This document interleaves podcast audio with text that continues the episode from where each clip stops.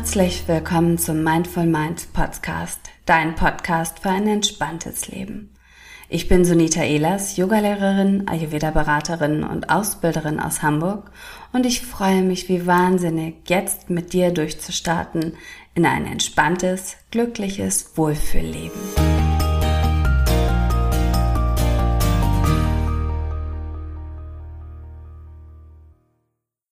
Hallo ihr Lieben, ich war, guck noch einmal, ob das alles funktioniert. Ja, genau. Wir sind heute, bin ich mit Steff hier live gegangen und wir sprechen ja über das Thema Glaubenssätze.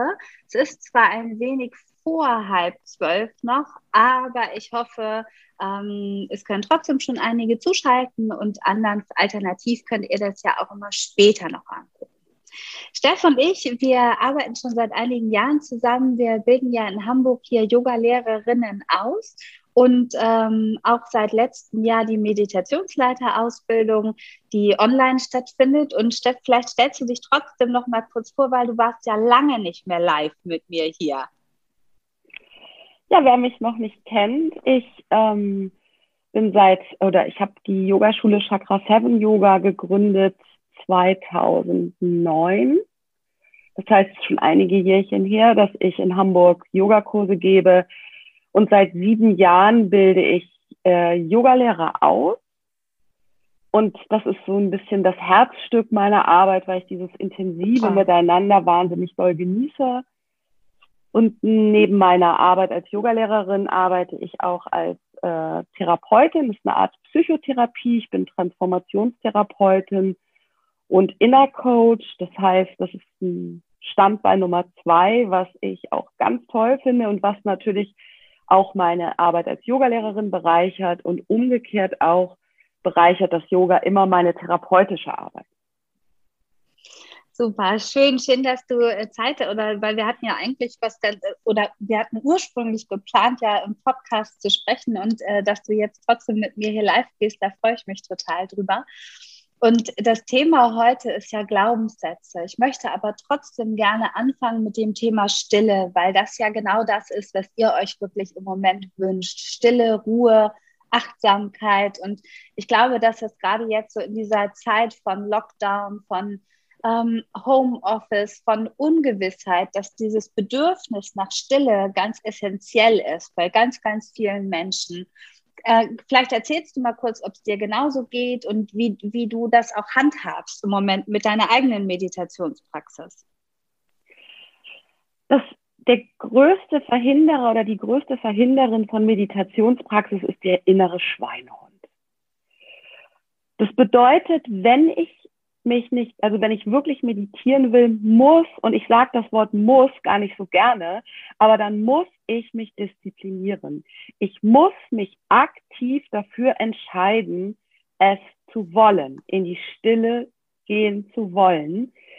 Äh, und ich muss das auch ein bisschen durchhalten. Es reicht nicht, wenn ich das einmal im Monat tue. Dann kann sich dieser positive Effekt nicht ausbreiten in meinem Leben ähm, das ist jetzt für die Meditationspraxis. Bedeutet, ich brauche eine innere Stärke, eine innere Disziplin. Und wenn es nur wirklich für drei Minuten ist, und ich frage dann immer meine Schüler und Teilnehmerinnen, ähm, kannst du drei Minuten deines Tages opfern? Da sagen immer alle, ja, natürlich kann ich das. Dann bitte ich dich darum, es auch zu tun wenn du jetzt sagst, Meditation ist nicht so mein Ding und äh, ich finde nicht so den Angang oder das ist mir zu komisch, zu Buddha, esoterisch, keine Ahnung, dann geh in die Natur. Das ist auch etwas Meditatives und versuche alleine zu gehen. Fahre mit dem Fahrrad in den Wald, geh zehn Minuten, eine halbe Stunde und atme. Schau das Grün der Bäume an oder fahr ans Meer Schaffe dir Inseln, Zeitinseln, in denen du einfach nur ganz bei dir bist. Ich hatte eben ein ganz spannendes äh, Podcast-Interview mit einer äh, ganz äh, spannenden Expertin, die, das werdet ihr nächste Woche erst erfahren oder übernächste Woche geht es erst online. Aber da ging es so ein bisschen um dieses Thema Achtsamkeit und Bewusstsein auch im, mit der digitalen Welt. Und wir haben ja wirklich alle im Moment so viele Termine, so viel Input, so viel Möglichkeiten auch von außen, dass ich glaube, die Natur uns auch wirklich dazu hilft, uns wunderbar zu erden. Ich würde auch sogar noch dazu raten, ähm, also auf der einen Seite, was du jetzt ja auch gesagt hast mit Natur und ähm, dir also das suchen, was, was wirklich zu dir passt. Auf der anderen Seite kannst du aber auch schon Stille empfehlen empfangen, indem du einfach nur ganz behutsam und achtsam Schritte gehst, also in, indem du dir deine Bewegungen so ausführst, dass sie zu dir passen, dass du innerlich so ruhig und klar werden darfst, dass du dann natürlich letztendlich hinterher wieder viel Energie hast. Ähm, wie, wenn, wenn wir jetzt über Meditation nochmal sprechen, was empfehle, also ich empfehle ja auch genauso wie du immer nur in kleinen Schritten anzufangen, aber Hast du noch irgendwelche Tipps, äh, die die, die die Hörerinnen und Leserinnen hier gut brauchen könnten, wenn du mit Meditation anfangen möchtest? Einige von uns singen gerne. Das ist wirklich nicht was für jeden, aber das ist für viele, oder ich erlebe häufig Menschen, die sagen, ich kann ja gar nicht singen. Und wenn sie es dann tun, in meinen Kursen und in der Ausbildung, dann lieben sie es. Und es ist eine besonders äh, fröhliche Art zu meditieren. Da hat das Kundalini-Yoga eine ganz breite Range an Mantren, die wir singen können. Und das können wir, ähm, da können wir einfach, oder das sagst du ja auch aus dem Ayurveda immer, wenn wir kochen, können wir ein Mantra anmachen. Das ist jetzt keine Meditation, weil dann konzentriere ich mich natürlich auf das Kochen. Aber ich habe immerhin diese Schwingung in meinem Raum. Aber ich finde für Anfänger häufig, wenn du gerne singst, finde ich es total schön, morgens für sieben Minuten ein Mantra zu singen. Das ist häufig, sag ich mal, belebter, als zu sagen, oh, ich gehe jetzt in die Stille. Für absolute Anfänger empfehle ich immer, den Atem zu beobachten, drei Minuten und den Atem, während du atmest, dir zu sagen, ich atme ein, wenn du einatmest, ich atme aus, wenn du ausatmest den Geist oder den Mind sozusagen die ganze Zeit ein bisschen zu beschäftigen, während ich meditiere, weil ansonsten ist es manchmal gerade für Anfänger so unglaublich laut. Ne? Ich will still werden, oh Gott, geht gar nicht, weil ich habe so viele Gedanken, so ein Chaos in meinem Kopf, dass es manchmal sogar Angst macht zu Anfang. Deswegen ist es gut, so einen ganz einfachen Satz zu wiederholen. Irgendwann später kannst du das ja auch ersetzen durch Worte. Ich atme Vertrauen ein oder ich atme Liebe ein. Ich gebe Vertrauen ab und dann irgendwann nur noch einatmen mit Liebe, ausatmen, Vertrauen. Und du wirst dich wundern, wenn du es machst, wie schnell diese drei Minuten um sind und wie du dich tatsächlich danach anders fühlst. Erquickter, frischer, klarer, kraftvoller. So was ähnliches haben wir ja gestern hier schon in der Challenge gemacht, ähm, uns auch auf die Atmung und auch auf Stille fokussiert und auch vor allen Dingen nur kurz. Auf der anderen Seite finde ich auch diese, diesen Tipp mit dem Mantra total schön und spannenderweise ist es ja wirklich so, dass ich erlebe das genauso, dass die Menschen, die zu mir kommen, sagen, ich kann überhaupt nicht singen, das sind die, die die Musik eigentlich oft sogar am faszinierendsten finden oder die sie am meisten oder sehr stark auch einfach berühren verändern kann. Und sich da wirklich auch die Hilfsmittel zu suchen, die wir brauchen, ist, glaube ich, einfach super wichtig. Eine andere Frage, und da kommen wir jetzt so ein bisschen auf dieses Thema Glaubenssätze zu. Ich bin nicht davon fest überzeugt, dass wir alle so gelernt haben, uns selbst auch einfach niederzumachen. Also wenn ich zum Beispiel mir vornehme und sage, ab morgen meditiere ich jeden Tag eine halbe Stunde und das dann gleich am zweiten Tag nicht mehr schaffe, obwohl ich vielleicht am ersten Tag gemerkt habe, dass es mir gut tut, dann mache ich mich dafür selbst schlecht und sage, alle anderen können das doch auch, nur ich schaffe das nicht und nach, dann mache ich es lieber gar nicht. Also dass da auch so fest verwurzelte Glaubenssätze in uns verankert sind, die total hinderlich sind und auch vor allen Dingen ja total unnötig. Äh, auf der einen Seite werden wir es schaffen, dann uns die, diese Themen, denen wir uns annähern wollen, so zu wählen, wie sie zu uns passen. Also vielleicht nicht gleich eine halbe Stunde zu nehmen, sondern nur drei oder fünf Minuten und dann trotzdem liebevoll mit uns selbst umzugehen. Hast du, mh, hm, wie, wie siehst du das äh, mit diesen Glaubenssätzen? Da bist du ja auch äh, Spezialistin auf dem Gebiet mit der, mit der Transformationstherapie. Also wenn es die Meditationspraxis betrifft, ist es für mich eine Mischung aus einer inneren Disziplin. Das ist im Grunde mir zu sagen, ich meditiere, wie ich jeden Morgen auch meine Zähne putze. Das hat mir immer am Anfang sehr geholfen. Und wenn ich es nicht schaffe, weil ich einen inneren Saboteur habe oder eine Saboteurin, das ist nämlich genau das, das kommt und das ist eine Form von Glaubenssatz und Unterbewusstsein, aber das fängt da schon an. Ich sabotiere mich, dann darf ich äh, auf gar keinen Fall mit mir hart ins Gericht gehen, sondern dann darf ich das erstmal liebevoll annehmen, dass es ein, eine Instanz in mir gibt, die das sabotiert, nämlich mein inneres Wachstum, weil Meditation ist letztlich ja inneres Wachstum, Bewusstwerdung. Also, ich darf mich äh, dafür nicht abwerten, aber ich darf immer wieder sagen, ich versuche es von vorne, weil ich kann jeden Tag neu beginnen. Wenn ich es an einem Tag nicht geschafft habe, beobachte ich das. Warum habe ich es denn eigentlich nicht geschafft? Habe ich gedacht, ich habe zu wenig Zeit? War ich zu müde? Und dann komme ich ein bisschen in Kontakt mit diesem inneren Saboteur, der in mir lebt. Dann lerne ich den mal kennen. Das ist dann so eine Form von Bewusstseinsarbeit. Und ähm, aber niemals, da bin ich völlig deiner Meinung, wir dürfen uns niemals abwerten. Das Schöne ist ja, dass wir immer wieder, und das finde ich, das hat die Sharon Salzberg so schön geschrieben oder Salzberg, die ich auch sehr schätze, das ist ja eine buddhistische Meditationslehrerin. Du kannst immer neu beginnen, jeden Tag, jedem, mit jedem Atemzug. Wir haben immer eine neue Möglichkeit. So, das Thema Glaubenssätze, das ist natürlich, finde ich, das ist, geht ja sehr in diese therapeutische Arbeit. Äh, woher kommen Glaubenssätze? ähm, da ist es wichtig, dass wir als allererstes akzeptieren, dass wir alle total konditioniert sind, dass wir in Gedankenmustern leben, dass wir sozialisiert sind und dass es an uns ist, und das sagt ja Patanjali auch in den Yoga-Sutren, Selbstbefragung. Wie ticke ich eigentlich? Äh, was denke ich eigentlich? Was denke ich über mich? Was denke ich über andere? Und da gibt es eine wunderbare, einen Fragenkatalog, der ist total einfach. Den wende ich in meinen Sessions auch immer an. Wenn Menschen als Klienten zu mir kommen, dann äh, gebe ich denen immer vier Fragen, die sie bitte beantworten, damit sie sich klar werden, was eigentlich in ihrem Kopf so abgeht. Die vier Fragen lauten, was denke ich über mich? Was denke ich über andere? Was denke ich über das Leben? Und was denke ich über eine höhere Macht, Universum, Spiritualität? Und wenn ich mir das mal ganz ehrlich beantworte, diese vier Fragen, dann habe ich eigentlich für mich mal herausgefunden, wie mein Mind funktioniert, wie mein Verstand funktioniert.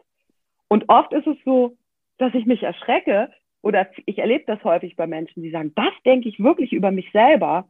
Ja, was ich über mich denke, das gebe ich raus. Und das ist eine Energie, die ich auch dann wieder anziehe. Denn wir sind, un wir sind große Energiewesen. Was ich rausgebe, muss zu mir zurückkommen. Und dann kriegen ganz viele erstmal einen Stopper und sagen, oh ja, nee, so möchte ich gar nicht über mich denken. Oder auch, was denke ich über andere? Wie bewerte ich andere? Äh, ja. ja, das ist so eine Art, wie ich mir selber, wenn du so willst, wie ich diesen Saboteur, dieser Saboteurin in mir auf die Schliche komme.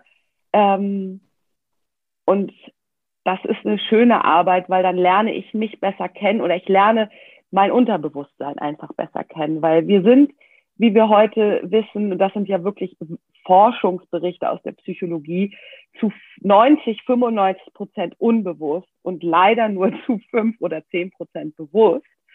Das heißt, unser Unterbewusstsein hat so viel Kraft und so viel Macht über uns, und das, das finde ich auch spannend. Da zielt ja häufig die Arbeit auch von Joe Dispenza, den ich da auch total toll finde, ab, dass wir erstmal sagen, wir klären mal unser Unterbewusstsein. Ne? Wir reinigen mal all das, was so auf einer hinteren mentalen Spur die ganze Zeit mitläuft, mit dem Wissen, dass ich dass das, create, dass das kreiert, dass jeder Gedanke, den ich denke, eine Wirkung hat. Also darf ich als erstes mal überlegen, was denke ich da eigentlich so den ganzen Tag unbewusst. Ich glaube, das ist das tatsächlich, was, was vielen oder worüber wir uns viel zu selten Gedanken machen, ne? weil diese Glaubenssätze entstehen ja schon in ganz, ganz früheren Jahren, vor, vor langer, langer Zeit. Und zum Teil ist es dann natürlich überhaupt nicht einfach, sie auch von heute auf morgen aufzulösen, ähm, weil es natürlich auch ein Bewusstsein erstmal dafür braucht, für das, was ich überhaupt denke und was ich auch vielleicht überhaupt denken will. Aber auch da finde ich so faszinierend, dass ich selbst ja die, also ich habe die Entscheidung über das, was ich denken möchte. Ich muss mir bloß klar darüber werden, was es, ähm, ja, was, was vielleicht schon konditionell in mir verankert ist und ähm, was ich aber daraus machen möchte und was ich ich daraus machen möchte, habe ich selbst in der Hand. Und da diese bewusste Entscheidung auch wieder jeden Tag aufs Neue oder wie, wie du es auch gesagt hast, letztendlich ja jeden Atemzug aufs Neue zu treffen, dieses äh, Geschenk oder diese Erlaubnis darf ich mir einfach geben, finde ich. Und ähm, ich glaube, wir haben als Kind oder auch als Jugendliche vielleicht viel zu viel ähm, aufgeschnappt und von außen und viel zu wenig gelernt, auch auf das zu hören, was wir im Inneren eigentlich sind oder haben. Vielleicht, ja, vielleicht ist es auch der Lauf der Dinge, vielleicht ist das so die Natur, dass wir es erst im Erwachsenenalter irgendwann erkennen können. Aber das Wissen darum, wer ich wirklich sein möchte, und das dann so auch zu leben und ins tägliche Leben zu transportieren, bietet ja unglaubliche Potenziale, auch an, an Energie, an, an allem eigentlich im Grunde tragen wir diesen Kern, über den du sprichst, das, was wir eigentlich sind, ja immer in uns. Und dann kannst du dir vorstellen, dass jede Prägung, jede Konditionierung, die wir als Kinder erlebt haben, sich wie so eine Schicht über diesen Kern legt. Das heißt, es wird im Grunde anders poetischer ausgedrückt. Das Licht wird immer ein bisschen mehr verschattet. Und da ist ja die innere Kindarbeit, dieses Inner Child Healing so unglaublich wertvoll, weil wir können zurückgehen zu Momenten, in denen wir ähm, Glaubenssätze auch selber erschaffen haben, weil wenn unsere Eltern dreimal zu uns gesagt haben, du bist dick und doof, dann hat das sozusagen einen Samen in uns gesät und es ist zu unserer eigenen Überzeugung geworden und läuft immer unbewusst mit, ich bin ja dick und doof. Und ähm, wir sind in der Lage, über innere Kindarbeit diesen Glaubenssatz aufzulösen und vor allen Dingen zu, wirklich zu erkennen, ist das eigentlich wahr? Nee, stimmt gar nicht. Und dann ist diese Arbeit ein bisschen wie ein Löschen dieser Information, die ich in mir getragen habe. Das Unterbewusstsein, und da sage ich auch wieder muss, muss gereinigt werden. Weil wenn ich das nicht reinige, dann kann ich nicht wieder vordringen zu dem Kern, der ich bin. Der wird sich nie verändern. Das ist ja ein Teil meiner unsterblichen Seele. Den trage ich immer in mir. Und diese, dieser Teil in mir ist groß und leuchtet. Und ich bin ein ganz großes schöpferisches Wesen. Das ist das, was du gesagt hast wenn ich da wieder in Kontakt komme mit diesem Kern in mir, dann kann ich ein Leben kreieren nach meinen Wünschen und Vorstellungen. Und nicht nur das, sondern ich kann auch zu einem Segen für die Menschen werden in der Welt. Ich kann dienen, ich kann etwas Gutes für die Erde tun, auf der wir alle leben. Ich kann Menschen helfen, selber sich zu erheben, zu einem Licht zu werden. Oder Yogi Bhajan hat immer gesagt, zu einem Leuchtturm zu werden andere anzuziehen, anzustecken mit dem Licht. Denn das Licht ist ja unglaublich ansteckend. Wir wollen gerne ins Licht. Ähm, deswegen, also inneres, dieses, dieses, dieses Unterbewusstsein sich anzuschauen, ist wie eine, ein, ein, wie Schatten. Ich nehme diese Schatten wieder weg, die vor, die ich selber gebaut habe vor meinem, vor meinem Licht. Das ja. ist so wahnsinnig wichtig. Und vor allen Dingen auch wunderschön gesagt. Wir reden ja jetzt schon einige Zeit und ich sehe dadurch, dass wir über Zoom jetzt hier online, live online sind, sehe ich nicht, ob ihr zuseht oder ob Kommentare und Fragen da sind. Ihr wisst, ihr könnt auch im Nachhinein immer später noch unten in die Kommentare was reinschreiben. Außerdem zeichnen wir dieses äh, Interview, dieses Gespräch hier auf und werden es als Podcast-Folge auch noch veröffentlichen, dass ihr da nochmal später reinhören könnt, wer da Interesse dran hat. Abschließend, deswegen würde ich jetzt gerne nur noch einmal darauf eingehen, ähm, auf einen Alltagstipp in Bezug auf das Thema Glaubenssätze oder auch ähm, wie ich Glaubenssätze verändern kann. Vielleicht eine Affirmation oder irgendetwas. Was ist dein, dein, dein Lieblingstipp für, für, für den Alltag, dass man sofort umsetzen kann, ähm, wo man vielleicht natürlich nicht sofort eine Veränderung merkt, aber ähm, wo man Schritt für Schritt einfach auf dieses Thema ähm, Ich bin wertvoll wirklich äh, umpolen kann in, äh, in Ich bin richtig, richtig lichtig. Wichtig ist, dass du, äh, wie gesagt, herausfindest, was habe ich eigentlich für einen Glaubenssatz. Das ist ja die erste Bewusstseinsarbeit. Deswegen gerne mal die vier Fragen, die ich gesagt habe. Was denke ich über mich? Was denke ich über andere? Was denke ich über das Leben? Ne? Viele Leute denken, das Leben ist ja ganz schön anstrengend. Wenn ich das denke, dann muss mir das Leben das beweisen, weil dann gebe ich die Energie die ganze Zeit raus was denke ich über eine höhere Macht, über eine, über das Universum, über die göttliche Ebene, über die Seele. Wenn ich mir das beantworte, finde ich meine Glaubenssätze raus. So, angenommen, wir haben einen Glaubenssatz herausgefunden. Ich bleibe einfach mal dabei. Das Leben ist anstrengend. Da mag ich gerne die Arbeit von Byron Katie, The Work, die, mit der arbeite ich auch viel. Und da frage ich mich ganz einfach, ist das wirklich wahr? Ist das Leben wirklich anstrengend? Und damit kann ich mal ein bisschen bleiben. Das heißt, ich frage mich einfach, ist es wirklich wahr? Dann sagt man vielleicht noch im ersten Step, ja. Bin ich mir zu 100 Prozent sicher, dass das wirklich wahr ist, ist die zweite Frage. Und da knicken die meisten, inklusive mir auch, nämlich wirklich schon ein, denn da denke ich, nee, andere finden das vielleicht. Andere finden das eigentlich gar nicht. Stimmt, hundertprozentig sicher sein kann ich mir gar nicht. Und dann wird's absurd. Denn wenn ich mir gar nicht sicher sein kann, dass das wirklich wahr ist, was ich die ganze Zeit denke und womit ich kreiere, dann ist das Schönste einfach mal zu lachen. Und zwar über sich selber mal ganz kräftig zu lachen. Bezogen auf mich selber, ich schaffe das nicht ist vielleicht ein Glaubenssatz. Ne? Ich kann das nicht. Frage ich mich, ist das wirklich wahr? Komme ich vielleicht schon in Zweifel? Sage ich mir, nee, habe ich ja noch nie probiert, kann ich eigentlich gar nicht wissen. Wie absurd ist es dann, dass ich damit die ganze Zeit durch mein Leben gehe?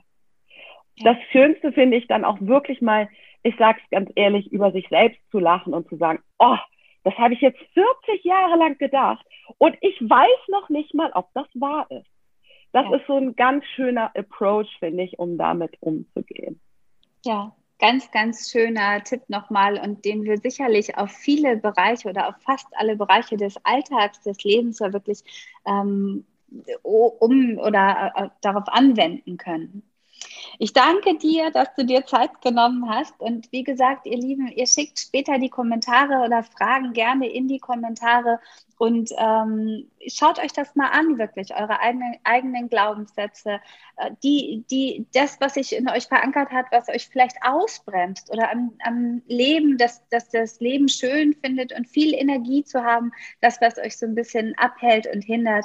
Und da wirklich dann versuchen, einfach mal ähm, sich selbst zu hinterfragen, ist, glaube ich, eine ganz, ganz wunderbare Möglichkeit, jetzt die nächsten Tage noch mehr Achtsamkeit und Bewusstsein in das Leben zu bringen.